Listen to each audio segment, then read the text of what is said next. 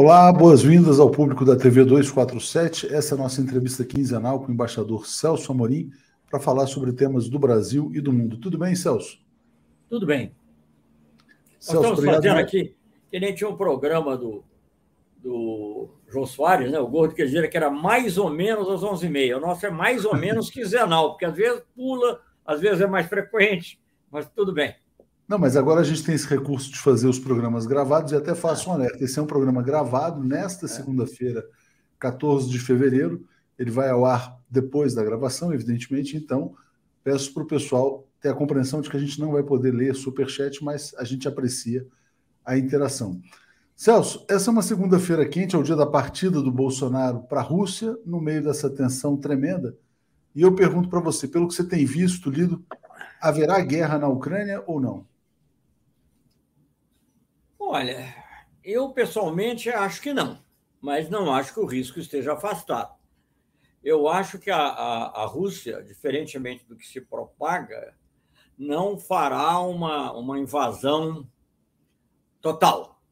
Agora, ali, conflitos na fronteira, nas regiões lá de Donbass, essas coisas, é sempre possível que ocorram. Ah, realmente, digamos, a, a, o desdobramento de tropas maciço da Rússia é impressionante. É impressionante. E eu acho que ela, naturalmente, está buscando, o Putin está buscando uma solução definitiva para a questão da não expansão da OTAN até as suas fronteiras. Eu acho que é uma guerra total, como às vezes se propaga, que ele estaria em, em Kiev dois ou três dias, não sei o quê. Acho Acho muito difícil, porque eu acho que isso coloca, expõe realmente a Rússia a riscos, talvez até tão grandes quanto a, a expansão da OTAN. Então, é um jogo de xadrez complicado. É, é, por outro lado, os Estados Unidos sempre, digamos, na retórica, aumentam a escalada de guerra, o, o Putin aumenta as tropas na fronteira, e quem fica exprimido é, a Ucrânia. O próprio presidente da Ucrânia já pediu até para os Estados Unidos baixarem a bola um pouquinho em matéria de retirar diplomatas, que já retiraram, aliás, e até pediu que o Biden fosse lá é, para, ah, digamos, evitar os efeitos do pânico. Né? Mas, enfim, eu acho que é uma coisa um pouco de quase de. é quase que adivinhação. Numa análise pura e simples, não pode determinar se vai ou não ocorrer. É, hoje cedo, Celso, a gente destacou essa notícia. Pela primeira vez, um representante de alto nível do governo ucraniano admitiu a hipótese do país não se juntar à OTAN, que foi o embaixador no Reino Unido. É, tem essa questão, né? Quer dizer, quem vai piscar primeiro ou quem vai recuar primeiro? Será que é a Ucrânia que vai, na verdade, acabar. É, porque, evidentemente, quer dizer, porque seria o palco da guerra e seria o país mais interessado na paz. Será que a Ucrânia vai ser o primeiro país a buscar uma solução com essa não adesão à OTAN? É, eu acho que isso é o que a Rússia tem proposto o tempo todo. Agora, como é que isso vai ser desenhado de maneira que não pareça um recuo dos Estados Unidos né, e da, da OTAN em geral, mas em particular dos Estados Unidos, é que é a questão. Os Estados Unidos foram muito longe em dizer que a, a, a que uma questão é a seguinte: nos, nos acordos do, da, da Organização de Segurança Europeia, é, de Segurança e Cooperação Europeia, o SCE, é, ali há duas coisas que são um pouco contraditórias, talvez. Como é que você lê? Diz que os países são soberanos para determinar que alianças e grupos que podem pertencer. Por outro lado, diz que não deve ser tomada nenhuma medida que ameace a paz ou a segurança de outros países. Então, é, é, é, é uma, é uma coisa meio difícil. E a Rússia se sente ameaçada, e eu devo dizer que até justificadamente. Eu já citei várias vezes aqui em outros lugares que pensadores realistas norte-americanos, analistas da política externa norte-americana de corte mais realista, sempre foram contra. Né? O, o, o Kennan, que foi o que inventor da teoria da contenção, com o famoso longo, telegrama longo, é uma coisa que os diplomatas todos conhecem, the long telegram, foi o telegrama que ele fez de Moscou propondo que os Estados Unidos e é, contivessem o avanço da União Soviética, suposto avanço da União Soviética, e não passassem a um ataque, e, portanto, e foi a teoria que predominou, é, durante toda a Guerra Fria, de alguma maneira, é, o George Kennan, em, em 98, eu estava em Nova York nessa época, ele escreveu, em 87, 98, ele escreveu um artigo em que ele condena uh, claramente, seria o maior erro da política externa norte-americana, a expansão da OTAN para o leste. E isso, naquela época, ele estava falando de Polônia, República Tcheca, Hungria, que foram incorporados para ajudar na, na, nos conflitos na antiga Iugoslávia, de maneira imediata. Muito mais, com muito mais razão, ele condenaria a, a, a expansão para os, os países da antiga União Soviética. Diga-se de passagem, isso é sempre bom frisar, porque a mídia fala assim, o Império Soviético. Ela não são do Império Soviético, ela é do Império Czarista. Aliás, enfim, isso não quer dizer que, que não devam hoje manter a independência. Eu sou totalmente a favor, isso é um fato consumado e realizado, a dissolução da União Soviética. A história não pode dar passos atrás. É preciso que. Acho que o Putin não quer necessariamente isso, mas eu acho que sim, ele quer evitar essa expansão da, da, da OTAN, que o Kennan já condenava. Mais recentemente, em 2014, um outro pensador de corte mais realista, chamado Mersheimer, também escreveu um artigo a propósito dos conflitos que ocorreram naquela época, 2014, 2015, a necessidade de não de que não haja essa, essa expansão, até porque é, quando você tem duas potências rivais, depois a gente pode entrar nos comentários de por que são rivais, é outra questão. Mas quando você tem duas potências rivais, o Estado tampão é até útil né, para evitar o atrito direto. Então, eu acho que isso aí é uma coisa que é, vai ter que se. Agora, você sabe, quando chega uma situação como essa, tem tropas na fronteira, a retórica norte-americana é muito forte, mandando armamentos, não pessoal, mas mandando armamentos para a Ucrânia, mandando armamentos para a região. Você, de repente, tem uma fagulha qualquer e a guerra começa sem Agora, que tenha sido, sem que tenha sido, digamos, planejada com esse objetivo. É interessante, Celso, porque está na capa da Reuters nesse momento também, a mesma notícia que eu mostrei agora há pouco, é da Ucrânia estudando fazer concessões à Rússia, né? E um shows indo para a região, vai a Moscou e vai à Ucrânia também, o, o, chanceler alemão. É, tem que dar uma chance à diplomacia, como gostava de dizer o Kofi Annan, give diplomacy a chance.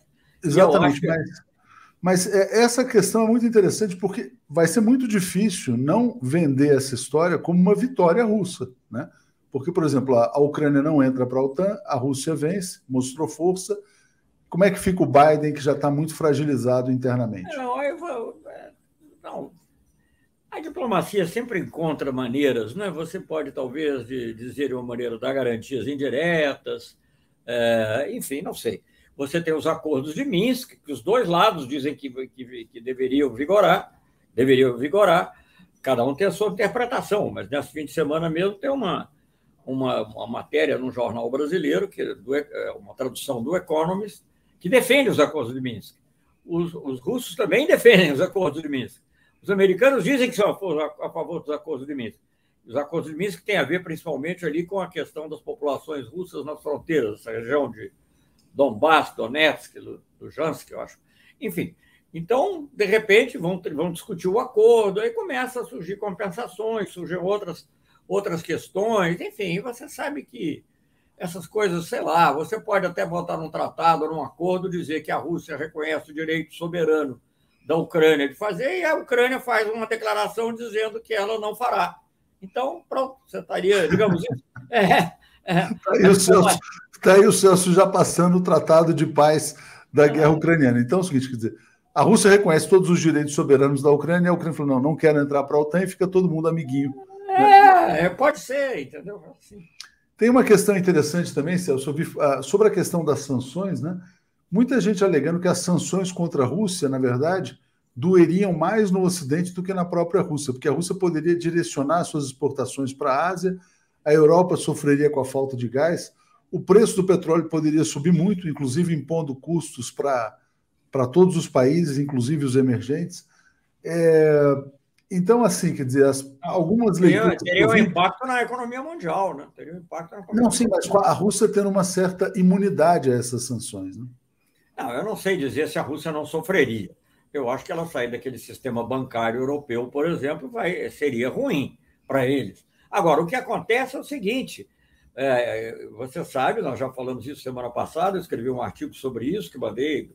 É, é, o que, é, é um, do ponto de vista, digamos, da estratégia geopolítica, é muito difícil entender a atitude norte-americana, porque quando você tem dois rivais, dois rivais importantes, o seu esforço é para separar os dois, para que eles não se tornem, não se juntem. Né? Foi o que o Kissinger fez é, com o Nixon na época da, na época da Guerra Fria, em relação, aproveitando lá do chamado conflito sino-soviético. Agora é o contrário. É, tudo que os Estados Unidos estão fazendo e a atitude que eles estão tendo está colocando, é difícil dizer quem nos braços de quem, porque uma é mais forte economicamente, outra mais forte militarmente. Mas simplificando um pouco, está levando a um abraço eurasiano ali entre a Rússia e a China, que é uma coisa que eu sempre até duvidei um pouco que fosse acontecer nessa extensão, porque há também é, problemas históricos entre, entre que vem da época do czar, a China não reconheceu fronteiras, enfim.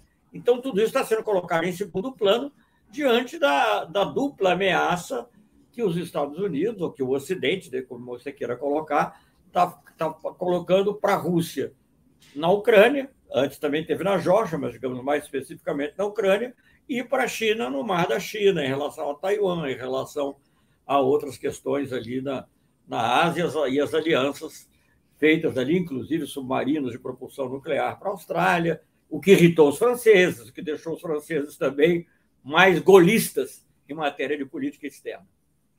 Bom, tem essa notícia também de hoje, né? Ah, o Kremlin dizendo que se a Ucrânia assumir o compromisso de não aderir à OTAN, todas as conversas sobre segurança ficam facilitadas. Você falou da França mais, mais é, golista. É, é mais golista.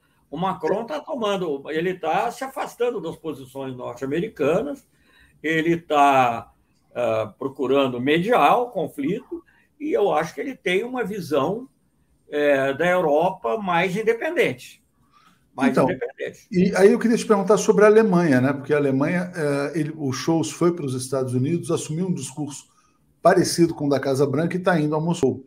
Algumas pessoas falam que a Alemanha não tem efetivamente soberania né, em, em matéria de política externa, é muito até por ter a, os países europeus, né, quer dizer, que na verdade entregaram a sua defesa à OTAN. Como é que você vê esse impasse dos europeus da França? Da França você já comentou, mas sobretudo da Alemanha também, que tem uma dependência econômica da Rússia, né?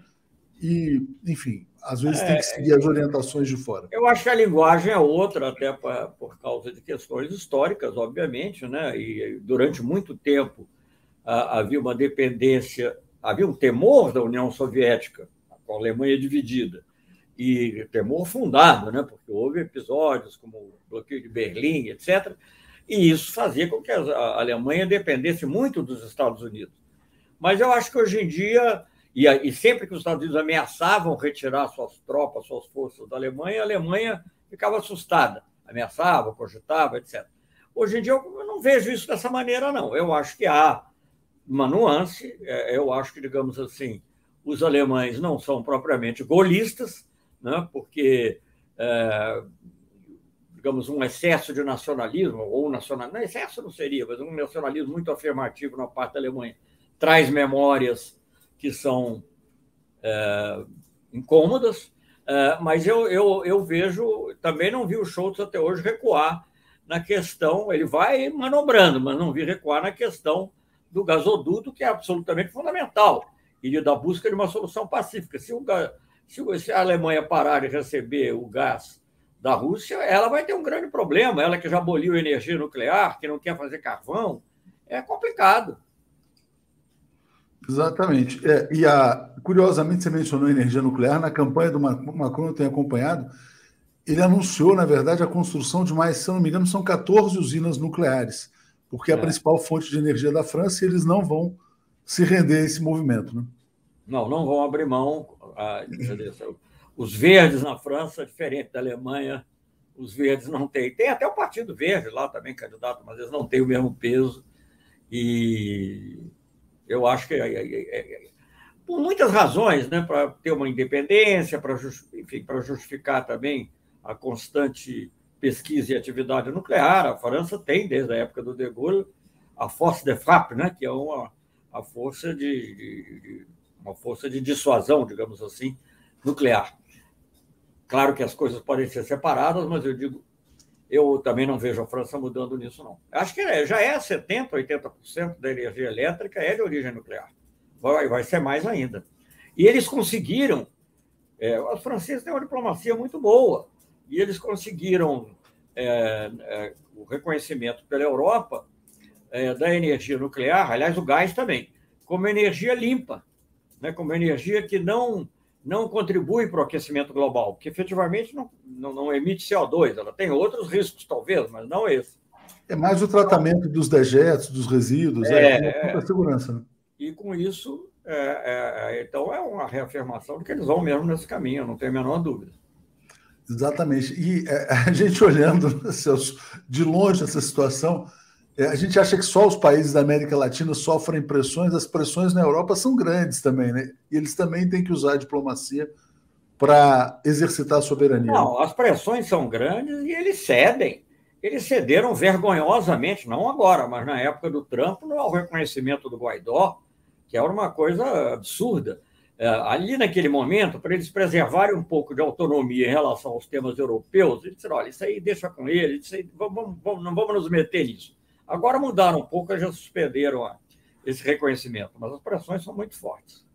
Mas é interessante, e mas, aí vou mas... entrar num. É, não, não, entrando num ponto, né, Celso? Porque certamente para os países europeus é, que também estão sofrendo essas pressões, um Brasil forte vai ser muito bom, né? Um Brasil soberano. Né? Gente, por que, que o Lula foi recebido como foi? Claro que tem o prestígio pessoal dele, tem a, a aversão ao Bolsonaro, tem, tem muitos outros fatores também, né? E é claro que a, a, o prestígio pessoal do Lula talvez seja o fator principal nisso. Mas o Brasil é um grande país, eu já te contei, já contei aqui, que quando eu estava envolvido nessa campanha internacional pela libertação do Lula, e conversei com meu amigo Dominique de Villepin, que foi ministro do exterior, e depois uh, ministro do exterior e depois uh, primeiro-ministro da França, e ele disse: Eu quero ajudar, porque o mundo precisa do Brasil. E tem que ser um Brasil democrático, e isso presumia o Lula livre. Então, é, ele disse: o mundo precisa do Brasil. A atitude do Macron hoje, agora, no final do ano, recebendo Lula da maneira que recebeu, é uma demonstração da importância que ele dá ao Brasil. Muitas pessoas dizem, ah, é porque ele está zangado com o Bolsonaro, mas ele não faria isso com qualquer outro que ele está zangado. Ele está fazendo. Claro que isso talvez tenha tido um pequeno peso, como também as eleições na França podem ter um pequeno peso. Mas ele quer mostrar que sim, a França dá grande importância ao Brasil. A maneira como o Lula foi recebido é uma maneira que, além da liderança pessoal dele, expressa indiscutivelmente o grande peso que o Brasil tem nas relações internacionais. Então é isso, quer dizer, Brasil forte é bom para a Europa, é bom para o mundo e é bom, sobretudo, para os brasileiros. Não, eu né? dizer, sem, sem entrar em detalhes, essa ideia de uma aproximação entre a União Europeia e a América do Sul, América Latina, aí depende um pouco do tema, foi tema de conversa do presidente Lula na Europa, inclusive com Macron. Muito importante. O Celso, aí falando sobre isso também, eu quero mostrar aqui uma notícia. Só, só para completar, porque nenhum dos dois aceita a ideia de Guerra Fria e de ter que fazer uma opção. Nem, uhum. nem, nem o Macron, nem o Lula. Certamente não o Schultz e outros também. É, uh, exatamente, quer dizer, uma guerra fria entre Estados Unidos e China ou entre Estados Unidos versus Rússia e China, né? É, que aí é mais. É, é, é realmente eu não entendo a diplomacia norte-americana, eu fico perplexo. É, quer dizer, você. É, eu acho que os Estados Unidos têm aquela, ainda aquela ideia de que são a única superpotência, né, que a Madeleine Albright falava muito, the only remaining superpower. Então ela acha, ele acha que ele pode cometer erros, porque como ele é o mais forte, ele depois vira tudo. Só que já não é tão assim. Não é tão assim. Exatamente. Bom, deixa eu botar aqui uma notícia, porque aí está no espírito da Guerra Fria, que é de hoje também. É um comentário de ontem de um subsecretário de Estado do governo Biden, o nome dele é Brian Nichols, né? E ele manifestou preocupação com a presença russa na América Latina. A, a crítica seria os acordos que existem entre a Rússia e a Venezuela na área de defesa, na área militar. É, você acha que a, essa discussão vai chegar assim com mais peso na América Latina? Olha, ah, vocês não podem ter acordos com a Rússia, convênios ou eventualmente com a China. Enfim, como é que você vê essa preocupação? Olha, eu acho que há, eu, enfim, que há essa preocupação, há. Que os Estados Unidos, é, apesar do o Biden recentemente meio que se afastou da doutrina de Monroe na retórica, mas é a verdade é que ele diz, falando bem da Argentina, era interessante. A Argentina está desenvolvendo uma política externa com habilidade. O, o Alberto Fernandes foi à Rússia e à China e, ao mesmo tempo, fez acordos importantes e, ao mesmo tempo, conseguiu o apoio do Biden para a negociação no Fundo Monetário Internacional. Então, você vê que não é impossível você manobrar dentro desse terreno. Ah, agora, acordos militares eles vão resistir muito, pelas mesmas razões que, que, que, que acordos militares não é uma cooperação pontual em um tema, né? é uma coisa que possa caminhar para bases, para presença muito grande de tropas. Isso, isso tudo é negociável, gente. O que os Estados Unidos têm que aceitar que a Venezuela tem que ser objeto de uma negociação, e aí na negociação essas coisas. O país não, o, o, o país não está abrindo mão da sua soberania por reconhecer que ele está dentro de um quadro da geopolítica mundial. Agora ele tem que procurar o equilíbrio entre as outras forças. Muito bem. Celso, vamos falar então sobre o Brasil, né? Brasil, quer dizer, na verdade, o que a gente vem tendo das pesquisas eleitorais é, uma, é um cenário completamente estável, né? Uh, Lula disparado na frente, Bolsonaro consolidado no seu segundo lugar, mas também incapaz de crescer com uma rejeição altíssima e uma rejeição muito grande aos outros candidatos. Hoje, hoje me aconteceu uma coisa engraçada. Eu caminho na praia, assim, né? E volta e meia. Hoje passou por mim uma senhora que eu vejo sempre, uma senhora enfim, caminha lá, sempre muito fortemente. Ela parou, parou do meu lado, assim, nunca tinha falado comigo, falou assim, deve ter me reconhecido, disse assim, eu votei no Bolsonaro, mas eu estou amargamente arrependida. Ela não falou muito arrependida, ela falou amargamente arrependida.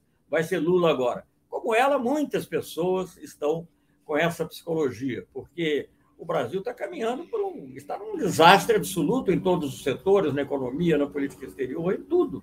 Uma desorientação absoluta. A própria ida do Bolsonaro à Rússia, eu não critico, porque eu acho que eu não posso criticar, porque, é, obviamente, o Brasil sempre defendia uma multipolaridade, mas tem que ter. Agora, ele sabe lá o que ele vai fazer?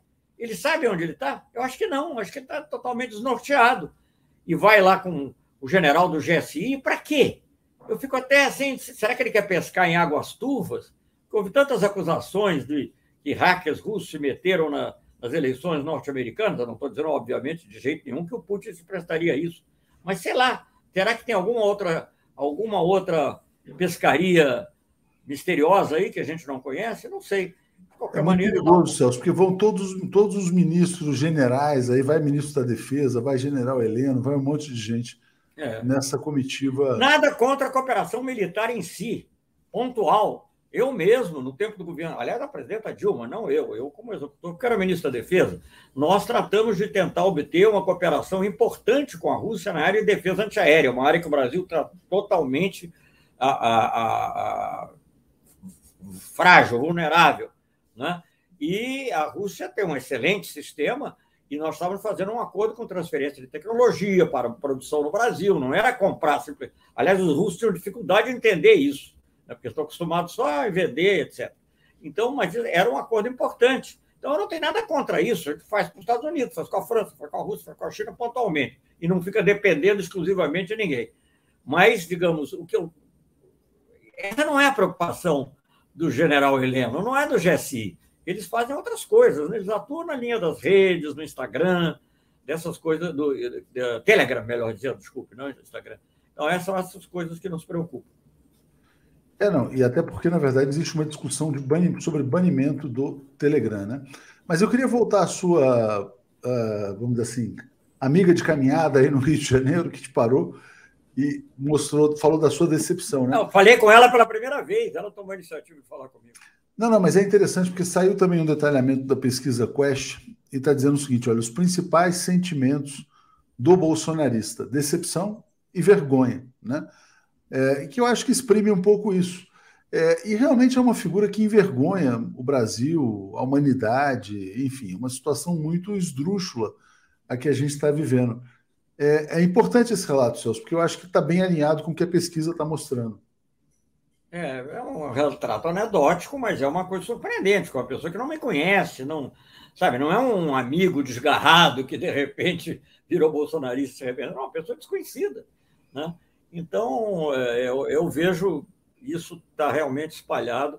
E eu, por isso que toda hora, agora nós não estamos livres de ameaças, cada hora aparece uma coisa. Agora é o Adélio Bispo dizendo que foi o PT, né? Parece, eu não sei, estou dizendo. É, parece que vai aparecer. Eles estão preparando o terreno. Bolsonaro hoje divulgou mais um vídeo sobre facada ou suposta facada, enfim, tem toda uma preparação aí em curso. Ah, continua falando, dizendo que os militares detectaram problemas de vulnerabilidade no TSE.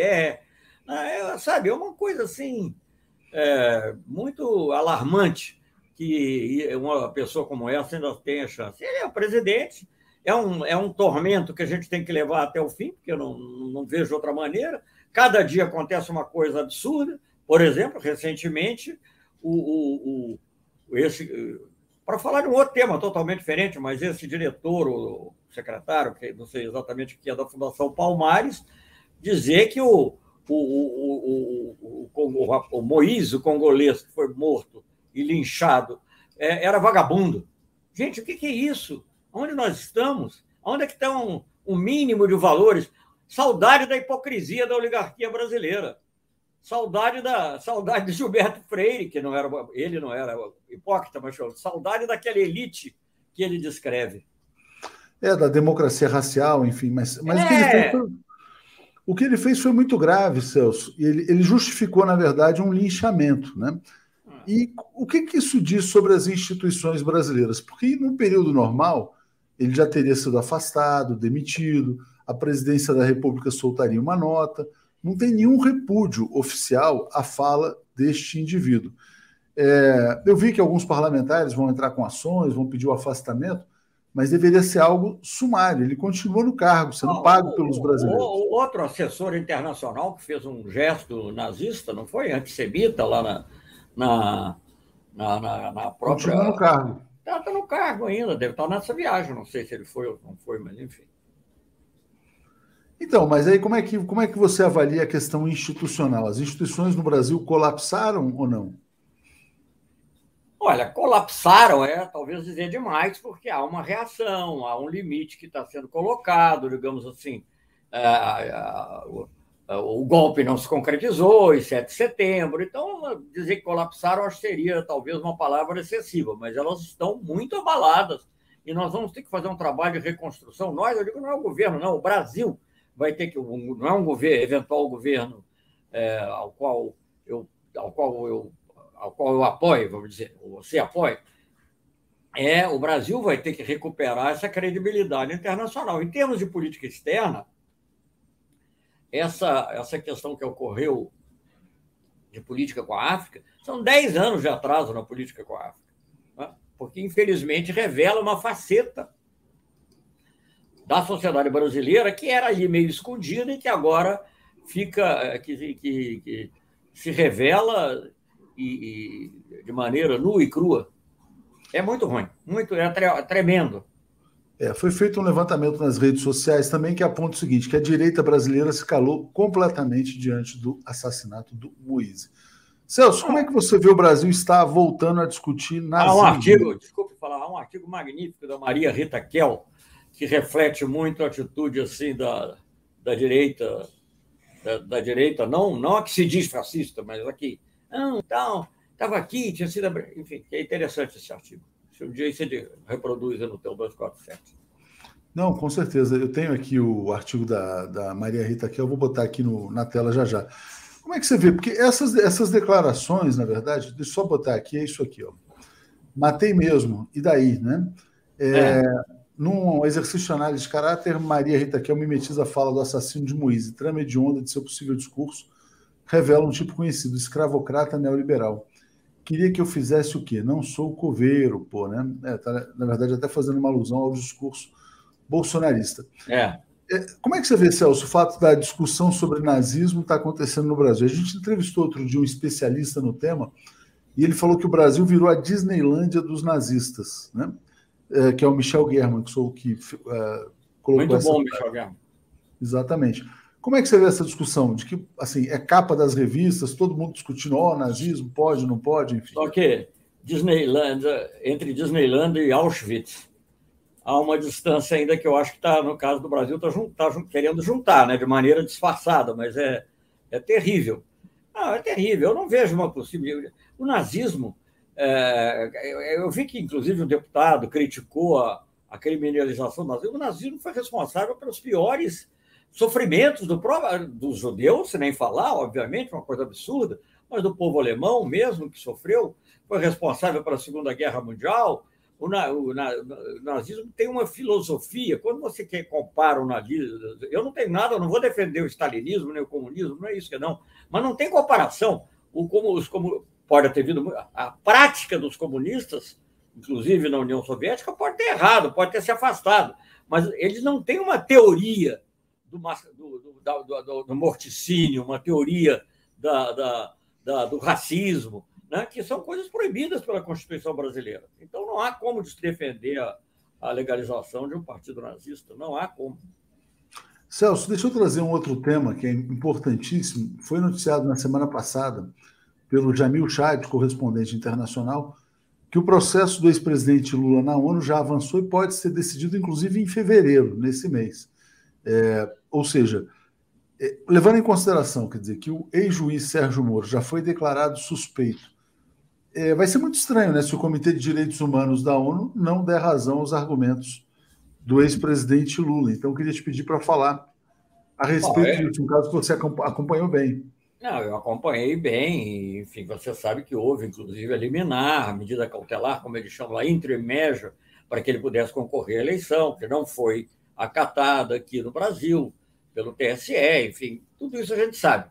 Agora, na verdade, para te falar mais sobre isso, sobre o estágio, você tem que ouvir o Zanin, ouvir as pessoas que estão acompanhando o detalhe. Eu não estou acompanhando o detalhe do que está se passando. Eu espero também, como você, é, que, que, que haja essa condenação da atitude do Moro, uh, o que ajudaria a liquidar de vez com as pretensões. Ele não tem chance alguma, mas ele fica falando, né, chateando. Então, a mostrar o absurdo que foi. Esse é o sentimento do povo, mas você sabe, na área jurídica sempre tem umas tecnicalidades que você não, não domina. Então, eu não quero me atrever a, a falar disso, mas tenho a, no conteúdo, eu não tenho a menor dúvida que é o que deveria acontecer. Como é que você avalia, Celso, a situação do Sérgio Moro, né? que ele tenta polarizar com Lula, não consegue, Lula tem ignorado, é, ele praticamente não ataca tanto o Bolsonaro, mas não consegue decolar. Você acha que é um personagem que fica datado na história brasileira como um sabotador que passou, causou muita destruição e depois vai ser esquecido? Como é que você vê essa figura? Bom, na história a longo prazo, acho que sim no prazo mais imediato, ele vai ficar como uma pessoa que não, um candidato que não decola, né? É, para, para, os que gostam, lá os que gostariam que ele pudesse ser a terceira via. Agora, ele tem um poder negativo, porque sempre dá margem a outros, como agora o, o governador do Espírito Santo, se eu não me engano, né, que é do PSB, tem um encontro com ele, é uma coisa que eu não consigo entender também. Né? Como é que um partido que se diz socialista vai ter um encontro com que não é, não é você ter uma posição diferente, não é você ter direito de lançar A, B ou C candidato, isso é outra questão, né? ter a sua nuance. A sua... É uma outra coisa você, assim, você ter uma conversa prestigiando um, uma, um candidato que foi dito como um juiz parcial, causador da, não só da prisão do Lula, que é foi um desastre em si mesmo, mas um desastre geral para as empresas de engenharia brasileira. Né? Uma pessoa que foi, obviamente, um instrumento do, dos piores setores da, uh, do deep state norte-americano. Não, é totalmente lamentável. Exatamente. É, Celso, então vamos falar do ex-presidente Lula. Né? É, bom, líder nas pesquisas, ampliando as articulações, embora essa federação não tenha saído, dialogando já com Gilberto Kassab, até os adversários têm admitido o seguinte: Lula está se esforçando para fazer uma grande composição política né, que garanta a governabilidade. A gente tem falado bastante sobre isso. Jacques Wagner concedeu uma entrevista ao jornal o Globo, disse que ele e Alckmin têm perfis complementares, um complementa o outro. Tem lugares de fala diferentes. Foi essa expressão que ele usou, embora tenha dito que o Alckmin não tenha sido sacramentado ainda, o sagrado ainda o vice. Houve um jantar entre Alckmin e Lula na casa do Haddad no fim de semana, sinal importante. Tudo indica que vai sair. Você já falou favoravelmente a isso. Mas é, como é que você vê os próximos passos? Quer dizer, o que, que deve acontecer? Porque, na verdade, assim, quer dizer, se nada sair do, do roteiro, esse cenário vai persistir e o que pode acontecer é o Lula ter mais apoios em relação ao que já tem. Mas passo para você comentar. É, eu acho, eu concordo com você. Ontem mesmo eu participei de, uma, de um debate, né? Eu disse, ah, como é que vai ser é, a política externa no governo de esquerda? Digo, olha, o governo é uma, seria uma frente ampla, um governo democrático. Vai ter esquerda, naturalmente, também, mas é uma frente ampla, porque isso está demonstrado na escolha do Alckmin, escolha não sacramentada, como diz o, o, o meu amigo Jacques Wagner, mas é uma escolha que está clara é, para todo mundo, que é a preferência do presidente Lula, então dependendo apenas das articulações partidárias para poder consolidar uh, essa, para poder consagrar, digamos assim, essa aliança. Mas eu acho que deixa claro que o Lula tem esse viés, obviamente, que não é um viés, quer dizer, tem esse conteúdo da justiça social, da luta por um, por um Brasil mais, mais correto, mais justo, mais equilibrado, né, mais pacificado consigo mesmo, mas, ao mesmo tempo, ele quer, sim, também ter um diálogo com os empresários, ter um diálogo com outros setores da economia brasileira que continuarão a ser importantes. Né? Então, eu acho que essa, isso contribui, aliás, para a própria pacificação, e eu acho que o Brasil está precisando muito disso. Eu acho que, digamos assim, é, é, você conhece as minhas opiniões, tanto em política interna quanto em política externa, mas eu acho que o Brasil, digamos, se for preciso fazer alguma concessão, claro que não, não é uma concessão muito fundamental, mas fazer alguma concessão para ter, digamos assim, e será, indiscutivelmente, para ter, é, é, digamos, essa aliança nesse momento, eu acho que, acho que o Brasil precisa se recuperar, precisa recuperar a si mesmo como um país normal eu podia gostar ou não gostar do governo Fernando Henrique Cardoso, da parte política externa, não tinha muita coisa a dizer, eu era embaixador dele e nunca tive vergonha do governo. Até tive discussões sobre alguns pontos que eu discordei um pouco, etc., mas nunca tive vergonha. Agora, né, podia na parte econômica, principalmente, ter divergência, mas eu não tinha vergonha do Brasil.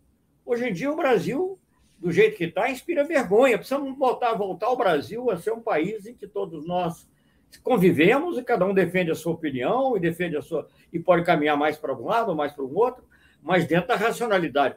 Ontem, é para você ver o, grau de racionalidade, eu fico até pensando, será que isso é verdadeiro? Eu vi um meme, né, como se diz, que é uma figura, um sei lá, um, uma, uma postagem que é uma figura do Bolsonaro indo na frente e de Jesus Cristo atrás, dizendo assim, vai lá e evite a guerra. Deus do céu, como é possível?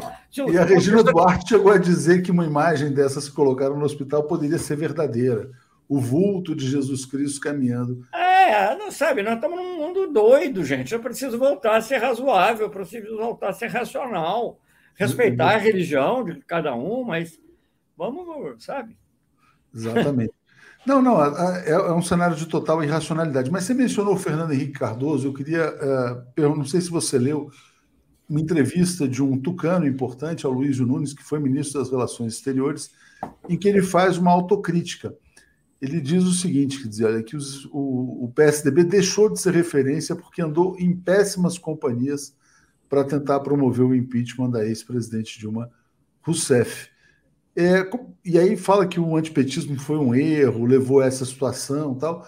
Como é que você vê essa autocrítica do Aloysio Nunes? E também a gente perguntar é, como é que você vê a situação hoje do chamado antipetismo? O Aloysio Nunes é uma figura muito importante. Eu tenho conversado com eles mais sobre temas de política externa, porque ele foi ministro do exterior. Aliás, ele estava nesse debate que eu estava ontem, e a coincidência minha com ele nesses temas de política externa era praticamente total. Né? O outro participante do debate era o Esperidião Amin, que defendia o governo Bolsonaro. É, embora defendesse o governo Bolsonaro partindo de uma premissa de coisas que Bolsonaro não faz que seria a defesa da soberania brasileira, etc. Mas, enfim. É, é, não, eu vejo, e o Luiz Nunes é uma figura muito importante no PSDB, do antigo PSDB, não, não foi não só candidato a vice no Aécio, mas ele tinha sido também, foi vice-governador de São Paulo, líder do governo. Eu acho que ele é uma figura muito importante, ele representa um pensamento que era o pensamento do PSDB tradicional, né? que era, enfim, tinha uma rivalidade com o PT, porque até porque eu, pelo menos em certas áreas, eles disputavam o mesmo eleitorado. Muita gente que gostava do Fernando Henrique, que gostava do Lula. Né? É, eu vejo que essa. Eu acho que ainda uma talvez uma fidelidade aos procedimentos do PSDB, e o Dória candidato, mas se o Dória não decolar, como aparentemente não vai decolar também na, na, na, nas pesquisas, eu acho que essa, uma, uma, parte grande desses, desse, desse PSDB tradicional, que, que tem mais caráter, vai acabar também, de uma forma ou de outra, apoiando uma chapa Lula-Alckmin. Acho que, acho que é muito provável. O fenômeno famoso na história política brasileira da cristianização, né? do Getúlio em relação ao Cristiano Machado. Você sabe a história, todos os seus ouvintes sabem. Só recapitulando, Cristiano Machado era o candidato do PSD, mas não só o povo, mas grande parte dos caciques do antigo PSD, não tem nada a ver com o atual, é, apoiou o Getúlio.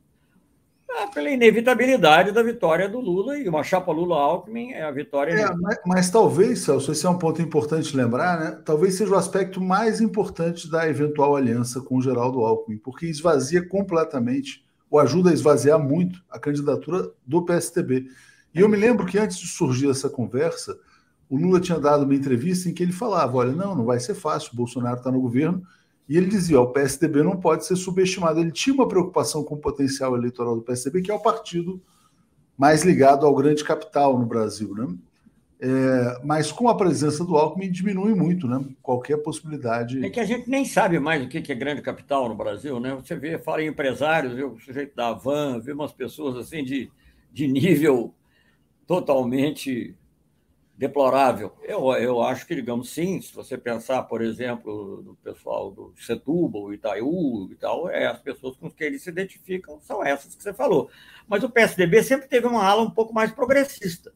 Você sabe que eu, por exemplo, cooperei muito, eu era embaixador, naturalmente, mas não é, é mais do que meramente executando instruções, eu tive uma cooperação intensa com o Gé Serra na questão das patentes, o reconhecimento do direito da licença compulsória de produzir genéricos e foi uma política progressista, indiscutivelmente, apreciada no mundo inteiro, que difere a atitude do antigo PSDB, pelo menos, do que tem sido feito atualmente de maneira drástica. Então, eu acho que é possível. E eu vejo que há, assim, ainda. É natural um pudor, assim, de, de abandonar o, o Dória, mas vamos ver, não sei, eu acho. Eu tenho, o que eu tenho lido mostra o Dória com muita. Eu não conheço bem, mas eu vejo o Dória com muita dificuldade, e eu vejo que a chance de, de, de haver uma, um, um, um, apoio grande a essa chapa, o próprio, o próprio Aloysio já disse publicamente, de modo que, não, é, que ele favorece essa, que ele vê com bons olhos, eu não sei exatamente que palavras ele usou, mas que vê com bons olhos essa aproximação é, do Lula com o Alckmin. Exatamente. Bom, e só para a gente fechar, então, Celso, a gente falou um pouco sobre isso na semana passada, mas no mercado financeiro né, vem crescendo essa perspectiva, essa leitura de que com o ex-presidente Lula o Brasil se normaliza, a moeda brasileira se fortalece, o dólar vai caindo, os juros de longo prazo começam a cair também. Paradoxalmente, né, vamos dizer assim, o que alguns chamavam de risco Lula, que é o na verdade é o benefício Lula, ele vai contribuindo até para o Bolsonaro, de certa maneira. Aliás, a pesquisa mostra, as pesquisas eleitorais da semana passada, que foram a Quest e a do IPESP, que a percepção em relação à economia melhorou. Né? Porque tem muito pouco espaço para fazer terrorismo com risco Lula que não existe. Né? E começa a se fazer a leitura inversa até.